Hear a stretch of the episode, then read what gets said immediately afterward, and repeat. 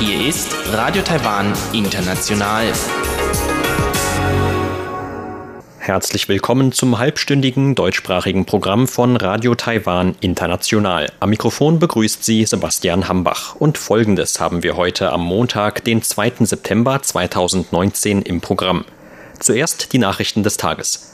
Danach folgt in Taiwan Entdecken ein Interview mit einer Mitarbeiterin von der John Dung Stiftung zum Thema eines neuen Rauchverbots auf überdachten Fußwegen vor Convenience Stores und Cafés in mehreren taiwanischen Städten, das gestern in Kraft getreten ist. Und zum Abschluss berichtet Eva Trindl in Taiwan Monitor heute noch einmal über die Beziehungen zwischen den USA, Taiwan und China. Im Interview spricht dazu heute der Geschäftsführer des Beraterunternehmens DC International Advisory, Stephen Yates. Sie hören die Tagesnachrichten von Radio Taiwan International. Der Überblick. Regierung sieht gesetzliche Grundlage für Asylsuchende aus Hongkong. Entscheidung zu Salomonenbeziehungen schon diese Woche möglich.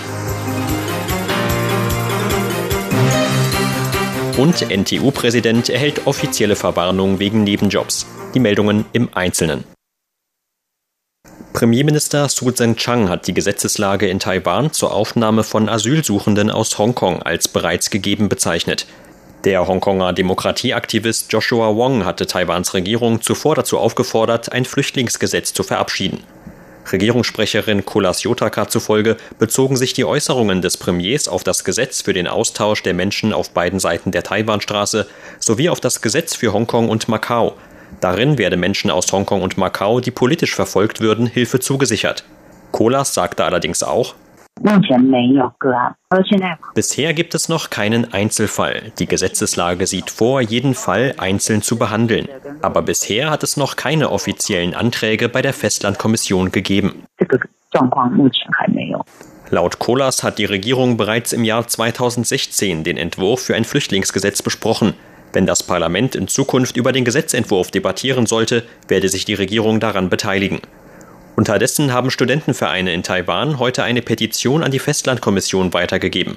Darin fordern sie Unterstützung für zwei Hongkonger Studenten, die aufgrund ihrer Beteiligung an Anti-Regierungsprotesten in Hongkong von den örtlichen Behörden verhaftet worden waren.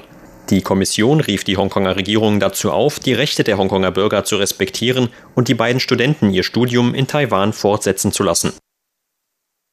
Eine Arbeitsgruppe der Salomonen könnte schon diese Woche ihre Empfehlung bekannt geben, ob der Pazifikstaat seine diplomatischen Beziehungen von Taipeh zu Peking wechseln sollte. Taiwans Außenministerium sagte heute jedoch, dass die Arbeitsgruppe nicht das letzte Wort in der Frage habe. Außenamtssprecherin Joanne O sagte, dass die Beziehungen zwischen Taiwan und den Salomonen weiterhin eng und stabil seien. Davon würden die laufenden Kooperationsprojekte zwischen beiden Seiten zeugen. Damit reagierte O auf einen Bericht der Nachrichtenagentur Reuters zur baldigen Entscheidung der Arbeitsgruppe. Der Bericht zitierte einen Oppositionsabgeordneten im salomonischen Parlament, der zugleich die Parlamentskommission für äußere Angelegenheiten leitet.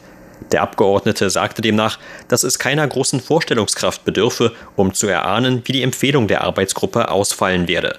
Premierminister Sogaware hatte kurz nach seinem Amtsantritt im April angekündigt, die bilateralen Beziehungen zu Taiwan innerhalb seiner ersten 100 Tage im Amt zu überprüfen. Mitte August hatte Sogaware laut dem Reuters-Bericht als Teil dieser Überprüfung auch Peking besucht. Außenamtssprecherin O sagte, dass die Empfehlung der Arbeitsgruppe nur eines von mehreren Kriterien sei, von denen die Regierung der Salomonen ihre Entscheidung abhängig machen werde. Für eine endgültige Entscheidung seien etwa auch Beratungen mit dem Parlament und dem Regierungskabinett notwendig. Der ehemalige Premier Rick Ho und 15 Abgeordnete, von denen 13 der Regierung angehören, hatten sich im August öffentlich für eine Beibehaltung der diplomatischen Beziehungen ausgesprochen. Das zeigt, dass wir in politischen Kreisen der Salomonen große Unterstützung genießen.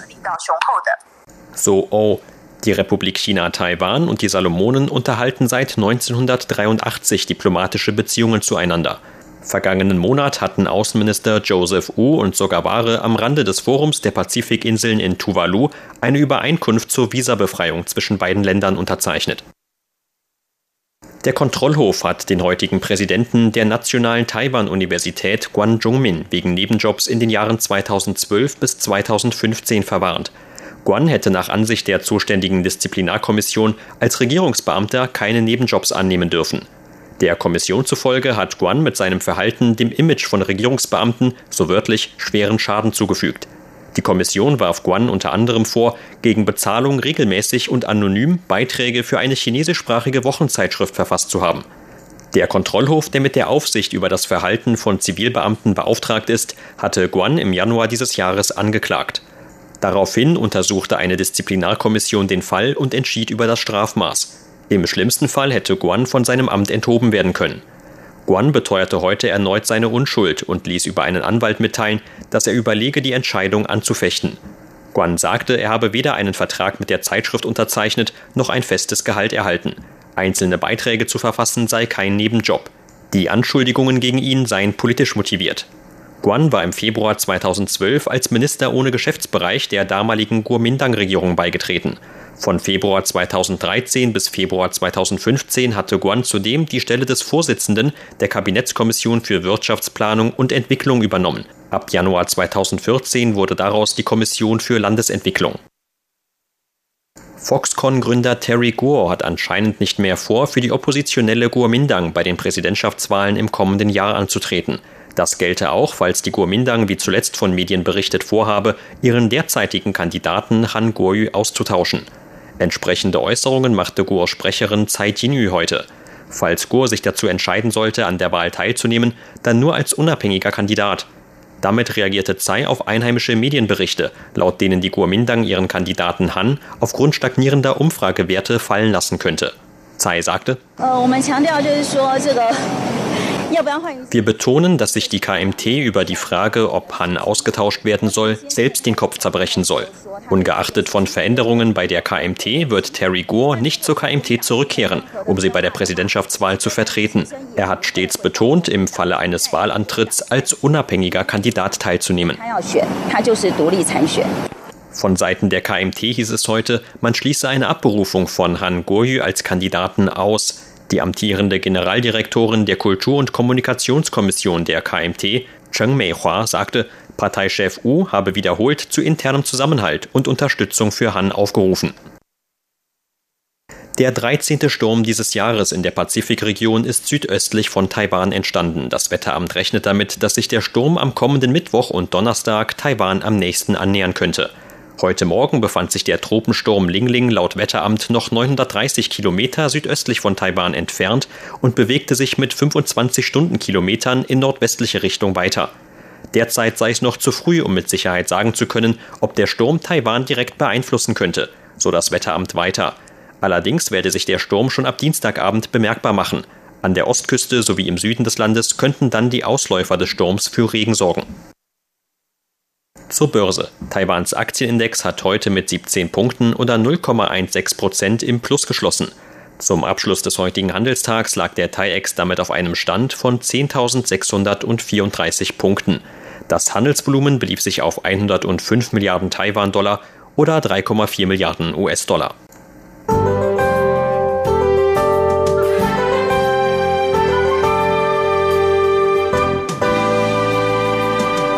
Das Wetter war heute in Nord- und Südtaiwan vor allem von blauem Himmel und viel Sonnenschein geprägt. Sowohl im Norden als auch im Süden wurden heute Höchstwerte von deutlich über 36 Grad Celsius gemessen.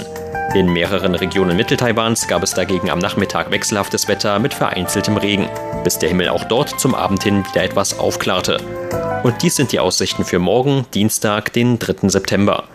Morgen bleibt es im Norden voraussichtlich leicht bewölkt bis sonnig. In Mittel- und Südtaiwan ist tagsüber mit wechselhaftem Wetter zu rechnen, wozu auch vereinzelte Gewitterschauern gehören könnten. Vor allem in Osttaiwan könnte es morgen etwas mehr Niederschlag geben, auch bis in den Abend hinein. Im Rest des Landes sollte es dagegen auch morgen Abend wieder nur leicht bewölkt und trocken werden. Das waren die Tagesnachrichten. Gleich geht es weiter mit unserem Programm vom Montag, den 2. September.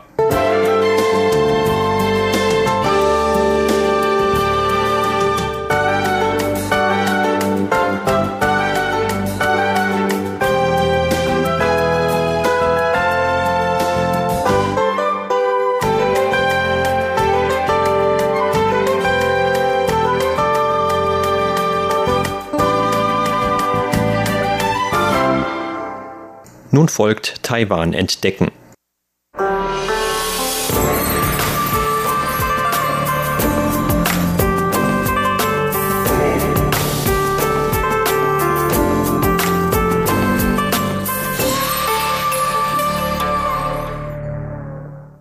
Am 1. September ist in mehreren Städten Taiwans ein neues Rauchverbot in Kraft getreten.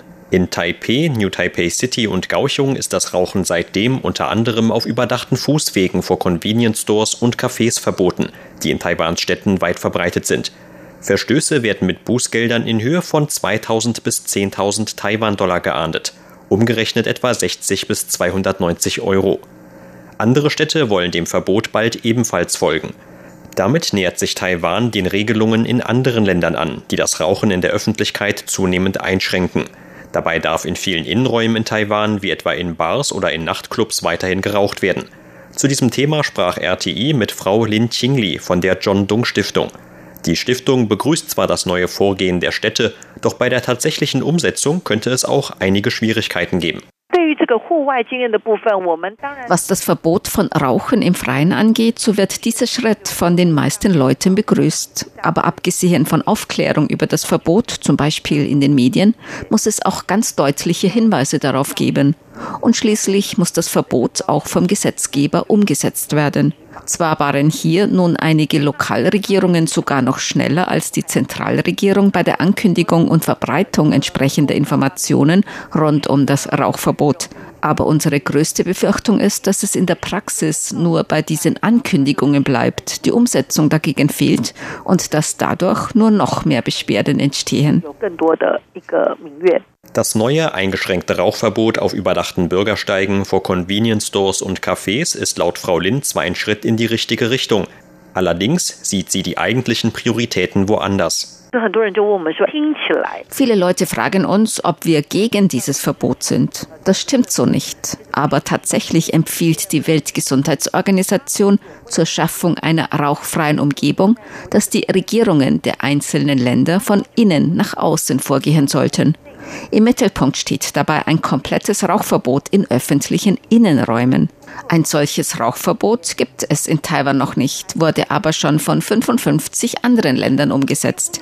In Taiwan gibt es zwar schon seit 35 Jahren und damit so früh wie in keinem anderen asiatischen Land Bestrebungen, Rauchverbote durchzusetzen. Doch die derzeitige nationale Gesetzeslage sieht nur vor, dass es in Restaurants, Hotels oder Kaufhäusern abgegrenzte Raucherräume geben muss. Diese Räume müssen gemäß den geltenden Standards eigens isoliert werden und über eine eigene Klimaanlage verfügen. Aber im Großen und Ganzen verbietet die Gesetzeslage derzeit nicht, in Innenräumen zu rauchen. In Nachtclubs oder Bars darf auch weiterhin uneingeschränkt geraucht werden. So gesehen legt Taiwans Politik zu einer rauchfreien Umgebung im internationalen Vergleich zurück. Wir sollten die Regierung dazu drängen, das Verbot vom Rauchen in Innenräumen endlich gesetzlich festzulegen. Das stellt gerade für die Arbeitnehmer, aber auch für die Konsumenten in diesen Umgebungen eine Garantie dar. Man sollte zuerst ein generelles Rauchverbot für Innenräume beschließen und dieses dann nach außen ausweiten. Dafür werben wir im Zusammenhang mit diesem jüngsten Rauchverbot, das nur für bestimmte Orte im Freien gilt. Was die konkrete Umsetzung des neuen Rauchverbots angeht, so können laut Frau Lin etwa auch schon Videoaufnahmen von einem Verstoß für eine Anzeige ausreichen. Aber natürlich liegt es zunächst in der Verantwortung der Regierung, Aufklärung zu betreiben, deutlich auf das Verbot hinzuweisen und schließlich das Verbot auf dem Gesetzeswege klar umzusetzen. Die allermeisten Menschen halten sich an Gesetze. Wenn also genug Aufklärung betrieben wird und Verstöße auch entschlossen geahndet werden, dann werden sich die meisten Menschen daran halten. Darüber hinaus sollte die Regierung aber in einen Dialog mit den Ladenbesitzern treten. So gibt es etwa außerhalb vor den Türen von Convenience Stores und Cafés, also eigentlich öffentlichen Räumen, sehr oft Sitzgelegenheiten, wo sich die Leute auch zum Rauchen aufhalten. Wenn sich dieses Vorgehen nicht ändert, die Regierung also nicht hingeht und von den Ladenbesitzern fordert, diese öffentlichen Räume nicht länger einfach in Beschlag zu nehmen, dann wird auch ein Rauchverbot an diesen Orten im Sand verlaufen. Wenn diese Sitzgelegenheiten, die sich im öffentlichen Raum befinden, abgeschafft werden, dann hätte auch die Allgemeinheit ein besseres Lebensumfeld. Am wichtigsten ist es aber auf der einen Seite, das Rauchverbot weiter voranzutreiben, andererseits den Rauchern auch einen Ort zu geben, an dem sie rauchen und sich ausruhen können. Die bisherige Gesetzeslage zum Rauchverbot hinkt denen anderer Länder laut Frau Lin zwar noch hinterher. So liegt zum Beispiel auch die nun von Taipei, New Taipei City und Kaohsiung festgelegte Höhe des Bußgelds unter denjenigen von Orten wie Hongkong oder Macau. Aber auf der anderen Seite gibt es auch die Verärgerung vieler Raucher darüber, dass ständig neue Verbote erlassen werden, jedoch fast nie gesagt werde, wo man überhaupt noch rauchen darf. Tatsächlich haben Sie auch nicht Unrecht mit dem, was Sie sagen. Wenn man sich nur die offiziellen Zahlen anschaut, ist die Anzahl von Rauchern in Taiwan zwar sehr niedrig. Unsere Schätzungen gehen aber davon aus, dass immer noch etwa 3,5 Millionen Menschen in Taiwan Raucher sind. Die offiziellen Zahlen liegen bei etwa 2,8 Millionen. Unsere Zahlen orientieren sich am Verkauf von jährlich durchschnittlich 1,7 Milliarden Zigaretten. Jeder Raucher verbraucht im Schnitt knapp eine Packung Zigaretten pro Tag. Daran sieht man, wie viel Zeit ein Raucher jeden Tag mit dem Rauchen verbringt.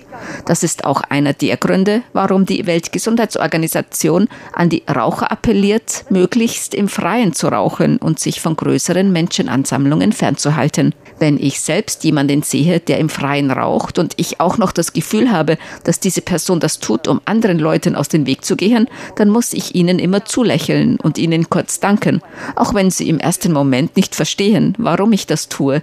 Denn immerhin handelt es sich beim Rauchen um eine Sucht, mit der man nicht so einfach aufhören kann. Doch diese Leute sind immerhin bereit, sich von anderen Leuten fernzuhalten und im Freien zu rauchen. Das ist etwas, das man meiner Meinung nach unterstützen sollte. Anders ist es, wenn sie dann einfach ihren Zigarettenstummel auf die Erde werfen. Das ist natürlich nicht in Ordnung. In gewisser Weise wirbt Frau Lin also auch bei den Nichtrauchern um Verständnis oder zumindest um ein wenig Entgegenkommen, wenn es um den Umgang mit dem Rauchen im Freien geht. Tatsächlich gibt es bisher keine Untersuchung, die deutlich auf einen quantifizierbaren Zusammenhang zwischen dem Rauchen im Freien und dessen Auswirkungen auf die Gesundheit anderer herstellt. Aber ganz anders sieht es beim Rauchen in Innenräumen aus. Wenn man einen Raum betritt, in dem geraucht wurde, kann man das vielleicht nach fünf oder zehn Minuten kaum noch mit dem Geruchssinn wahrnehmen. Aber wenn man zehn Stunden am Tag in einem Kaufhaus arbeitet, in dem geraucht wird, oder wenn man in einem Büro arbeitet, in dem geraucht werden darf und wo die Klimaanlage den ganzen Tag immer weiter ihren Kreislauf fortsetzt, dann wird davon jeder Anwesende an diesen Orten langsam aber sicher gesundheitlich gefährdet. Jüngste Berichte aus den Vereinigten Staaten von Amerika lassen vermuten, dass eine gesundheitliche Gefährdung auch durch die immer beliebter werdenden E-Zigaretten nicht auszuschließen ist.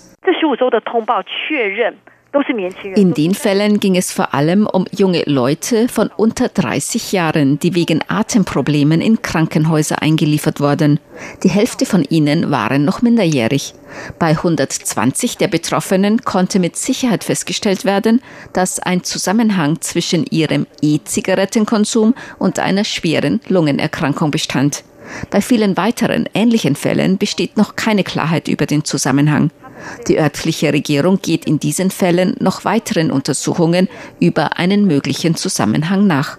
Die Hersteller von E-Zigaretten haben in der Vergangenheit immer wieder betont, dass ihre Produkte harmlos seien, weil kein Teer darin zur Anwendung komme. Sie behaupteten sogar, dass die E-Zigaretten dabei behilflich sein könnten, mit dem Rauchen aufzuhören, da darin nur Aromastoffe zum Einsatz kämen. Tatsächlich ist es nicht ganz so einfach. In dieser Beziehung unterstützen wir unseren Gesundheitsminister Chen Shizhong, der sich von Anfang an dagegen ausgesprochen hat, dass E-Zigaretten nach Taiwan eingeführt werden dürfen. Sie hörten ein Interview mit Frau Lin Qingli von der John Dung Stiftung. Vielen Dank für Ihr Interesse. Am Mikrofon war Sebastian Hambach.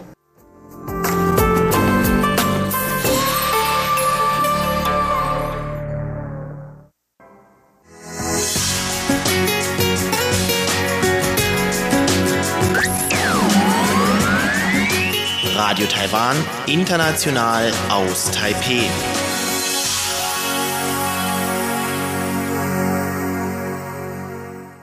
Weiter im Programm geht es nun mit Eva Trindl und einer neuen Ausgabe von Taiwan Monitor. Darin heute erneut zum Thema der Beziehungen zwischen Taiwan, China und den USA. Dazu sprach im Interview mit RTI Stephen Yates, der Geschäftsführer des Beraterunternehmens DC International Advisory.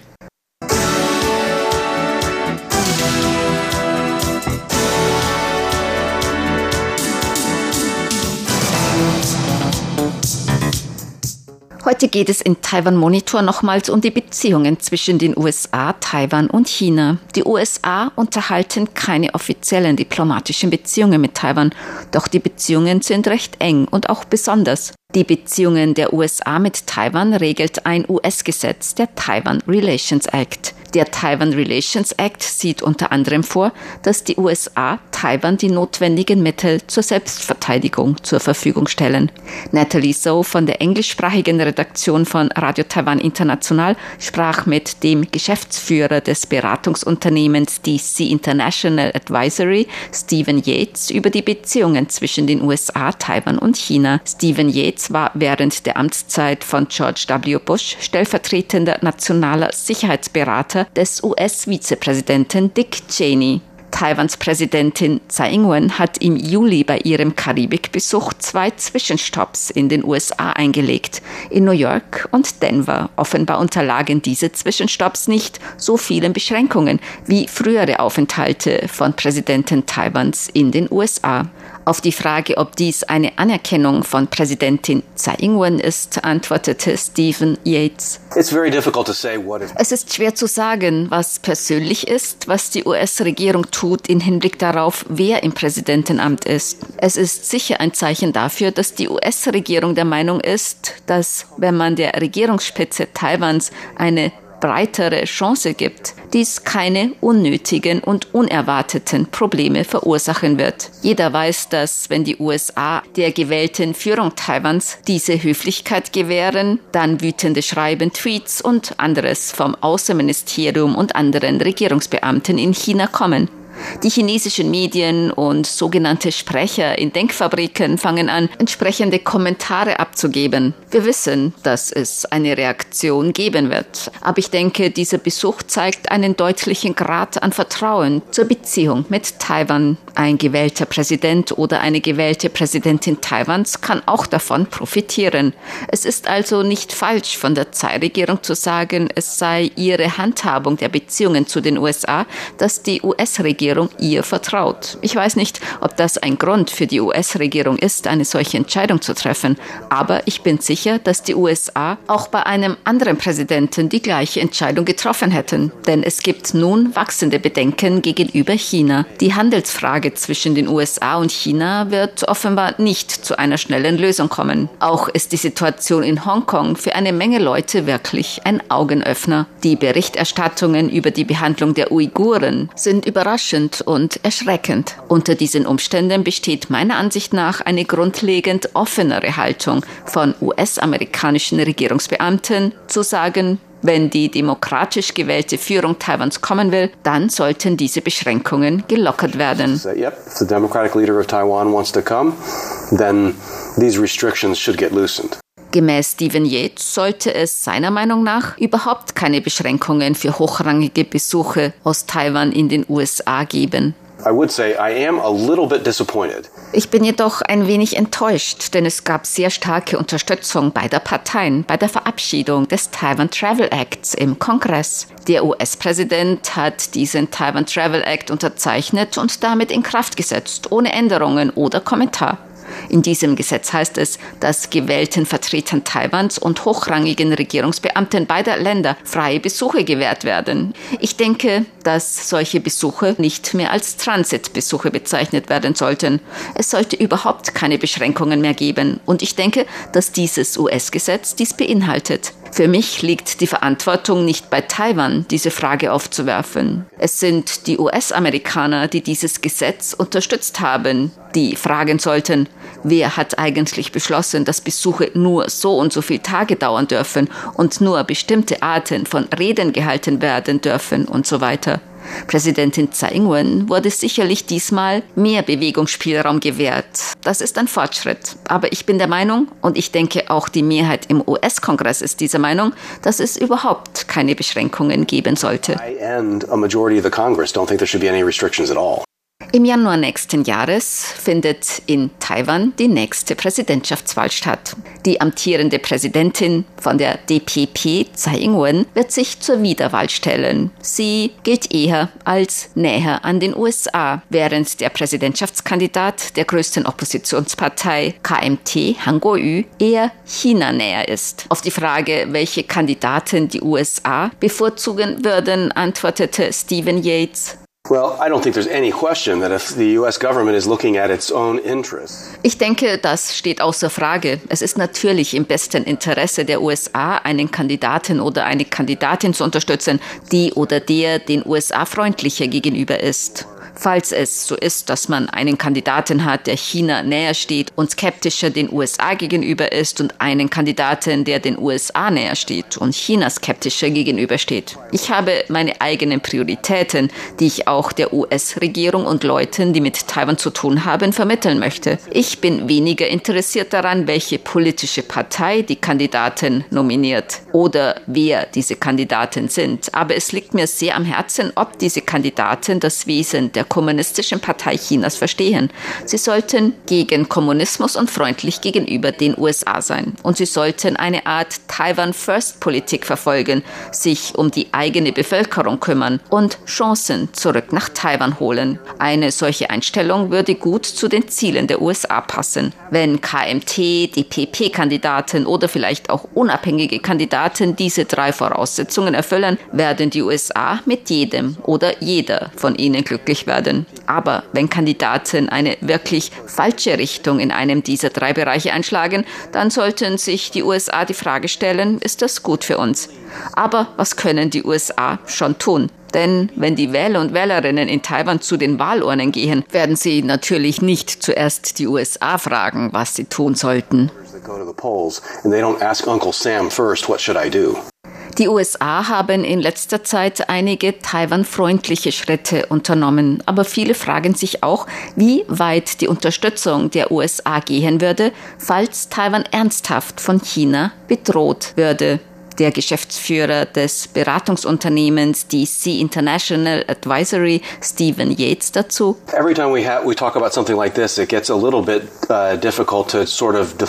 Immer wenn man darauf zu sprechen kommt, wird es etwas schwierig, das zu definieren. Denn wer oder was sind die USA? Der Präsident, der Kongress, das amerikanische Volk? Ich bin vor allem darüber besorgt, dass zwar die Regierung einen recht klaren Eindruck von den Verpflichtungen der USA hat, aber die Bevölkerung Bevölkerung der USA selbst ist nicht wirklich darauf vorbereitet. Sie haben kein wirkliches Verständnis von Taiwan. Die Bevölkerung muss verstehen, um was es überhaupt geht, bevor sie mit entsprechenden Schritten der USA einverstanden sein könnten. Sie müssen verstehen, womit Taiwan an vorderster Front zu kämpfen hat.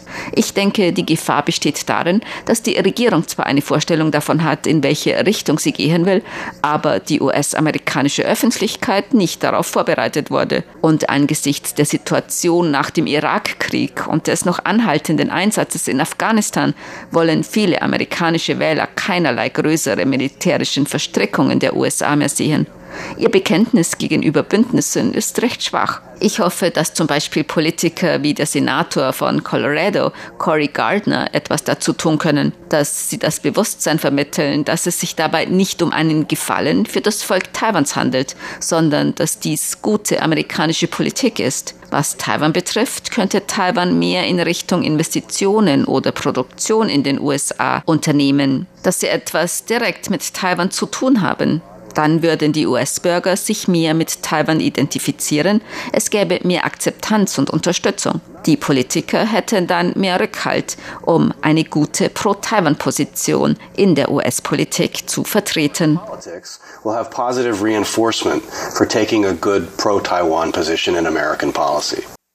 pro-Taiwan.